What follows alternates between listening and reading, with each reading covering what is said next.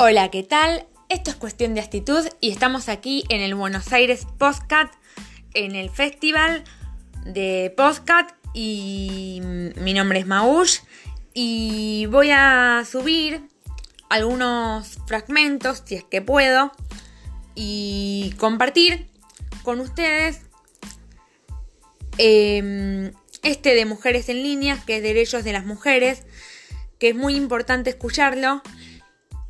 Y aquí va.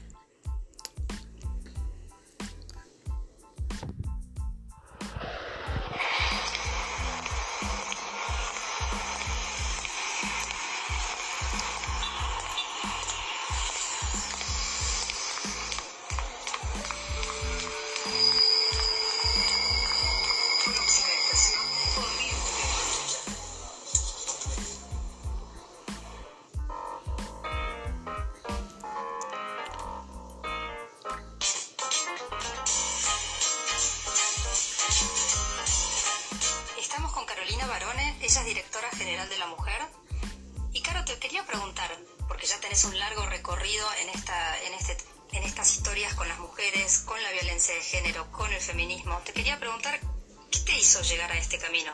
Wow, muchas líneas que se fueron cruzando, pero un hito que recuerdo concretamente fue cuando vi a asumir a la expresidenta Michelle Bachelet de Chile como directora ejecutiva de ONU Mujeres. Dije, ¿qué es ese lugar?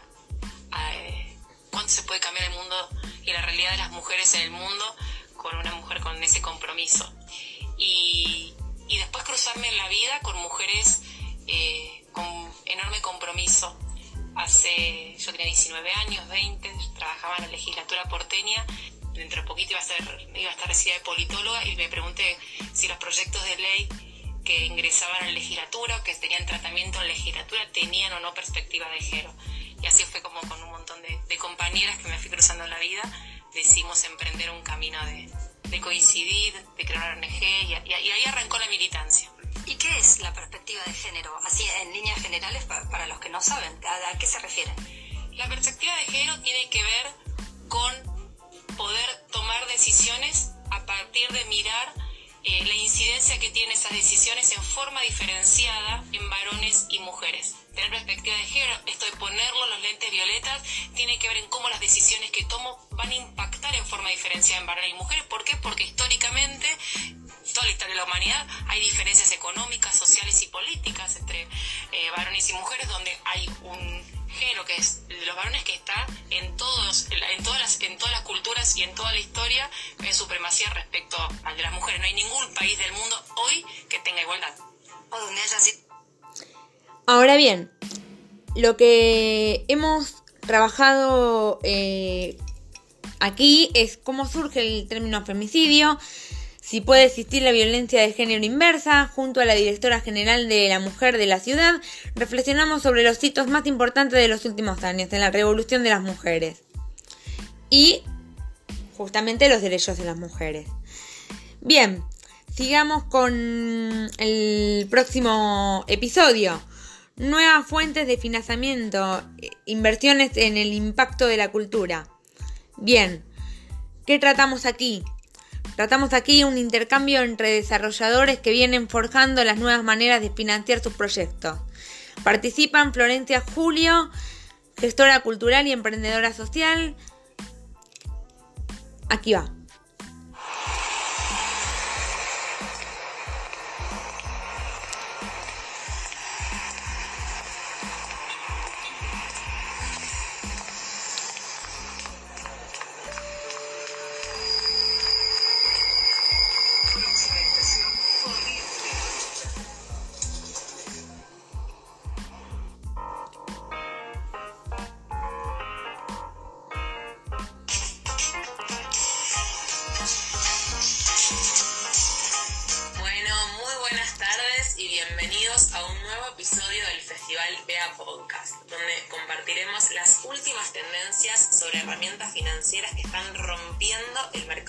Financiero tradicional a nivel global.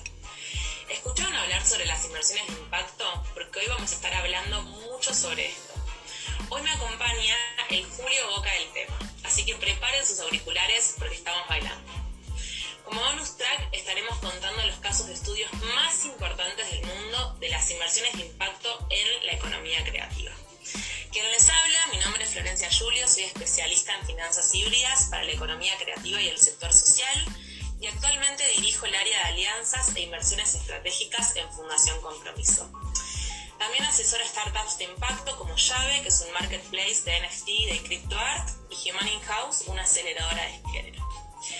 Hoy tengo el honor de conversar con el emprendedor social Matías Kelly, que actualmente es director de Sumatoria, una organización que desarrolla vehículos de inversión de impacto.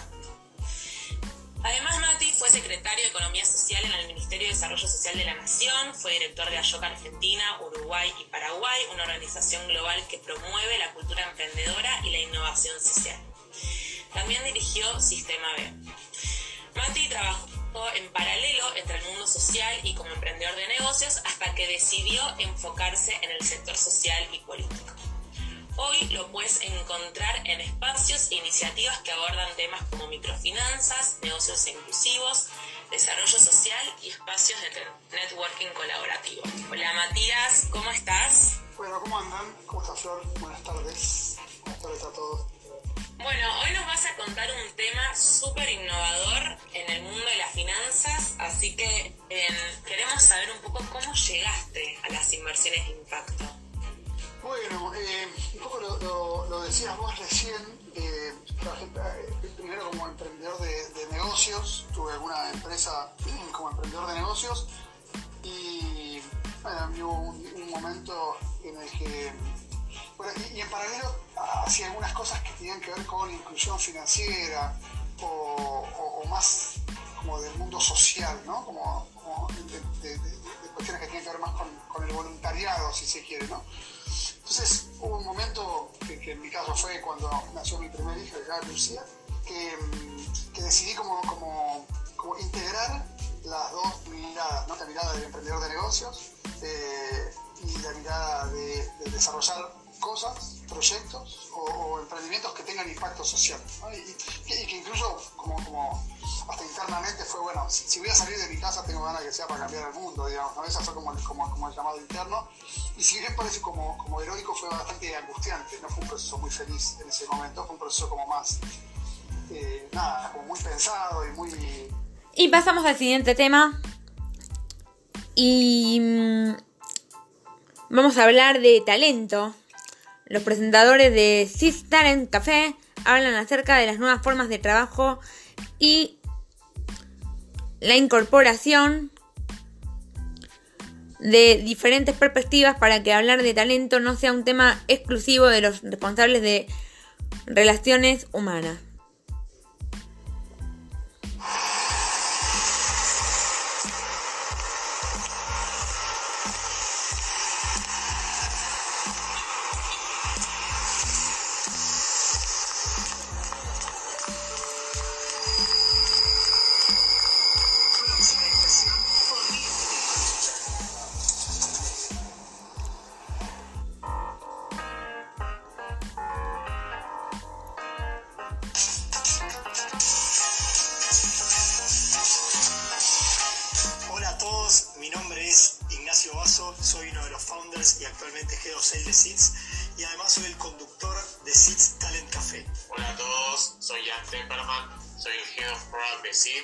Soy además el co-conductor de F5, podcast que hace SIDS con cervecería y materia química.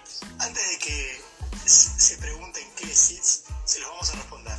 SIDS es la primera plataforma de talento freelance validado en Latinoamérica, a la cual las empresas recurren para contratar talento especializado para necesidades específicas. Ofrecemos a las empresas talento top on demand para proyectos para los que necesiten perfiles especializados o con experiencia el 21 de septiembre cumplimos nuestro tercer año de vida. Arrancamos con la idea de armar de un podcast a principios de este año cuando escuchamos acerca de Clubhouse, una aplicación que veíamos que em, empezaba a ofrecer la posibilidad de organizar salas o eventos donde eran solo audio. Eh, ya hacía un tiempo que veníamos con la idea de, tratar de llevar el concepto o las bajadas que nosotros creíamos sobre el futuro del trabajo para poder hacerlas un poco más masivas, más accesibles y más al alcance de todos. Y nos parecía que la plataforma de audio comenzaba a ser uno de los, de los grandes medios para poder difundir ideas de una manera rápida, ágil y además con, con buen alcance.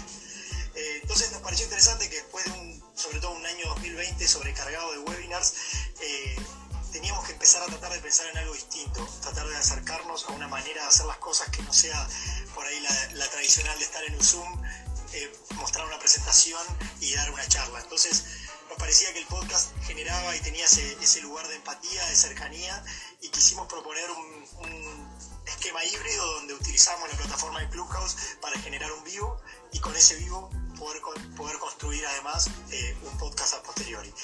Lo bueno de, esa interacción es que además se podía dar una dinámica de charlas entre los que participaban, la gente podía opinar, podía, podía ser parte, podía hacerle preguntas a nuestros entrevistados. Algo que podemos agregar. Bueno, y después tenemos conversaciones preliminares de crónicas de moda. María Celeste Nacimera. Uy, a esa chica la conozco. Es realmente una de las chicas que yo siempre, siempre, siempre, pero siempre me uno al club. Y es muy, muy colega mía. La conozco, la conozco. Así que, obviamente, como no puede estar, no puede estar tiene que estar, tiene que estar. Obviamente esta conversación tiene que estar en el Buenos Aires podcast y tiene que estar en mi podcast. Así que, obvio, voy a reproducir esto ya. Bienvenida Celeste.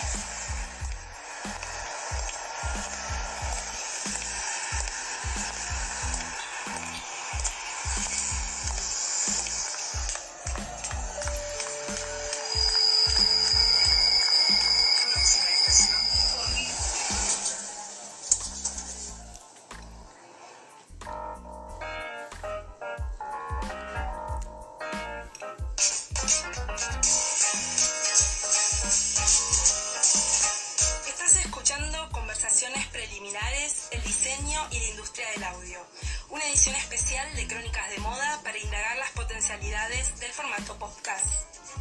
Desde Buenos Aires, Argentina, inicia el primer episodio de Conversaciones Preliminares, el diseño y la industria del audio, dedicado a explorar las posibilidades de la plataforma.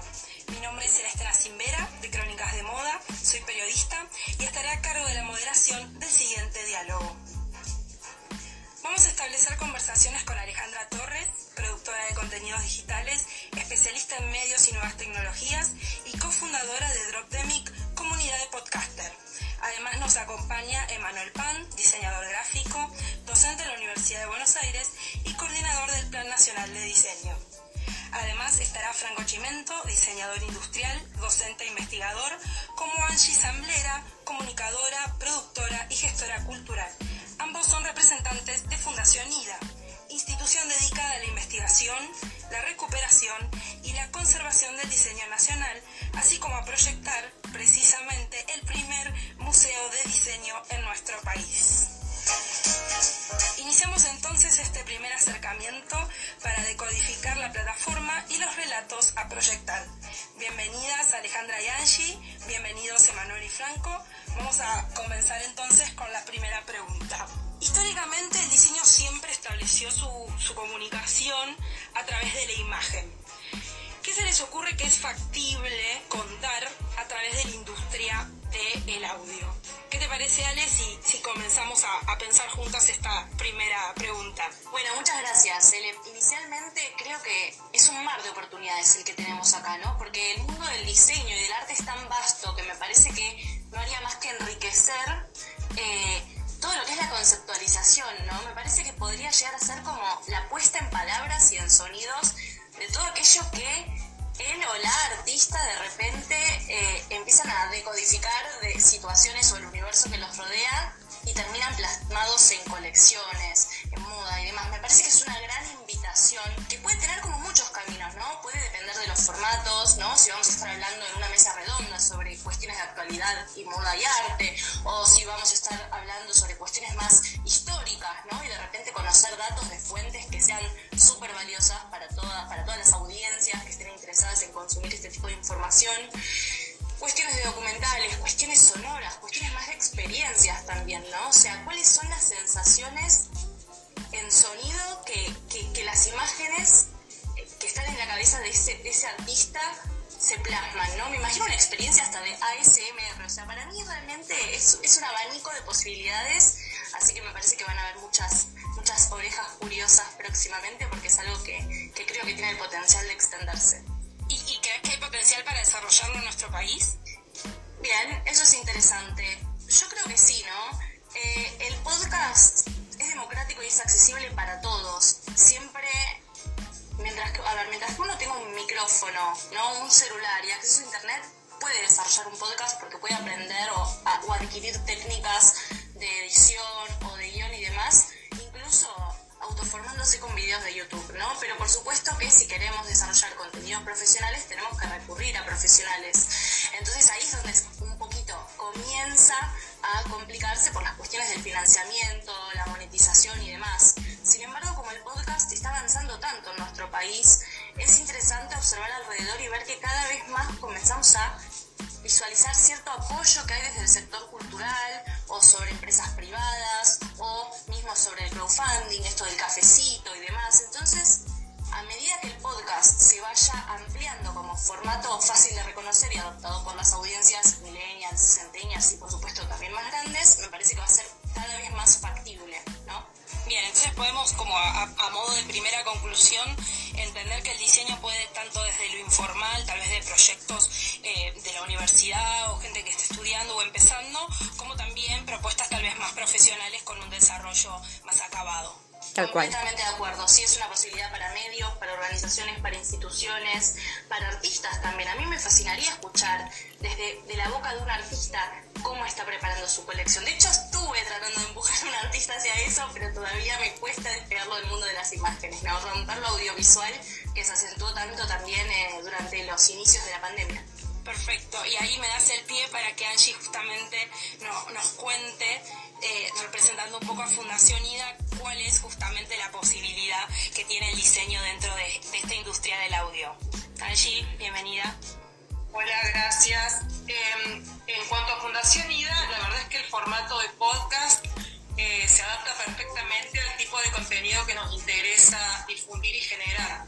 Creo que lo emocionante que tiene la fundación es que estamos armando la historia del diseño, o sea, no solo la estamos revisando, sino que además la estamos armando y tiene algo de minuto a minuto que, que se arma, porque se arma con, quienes donan el patrimonio, con los familiares de quienes donan el patrimonio, entonces ahí vamos armando una historia que, que busca leer de manera transversal eh, las capas de significado que se encuentran en el diseño por debajo de, lo puramente visual.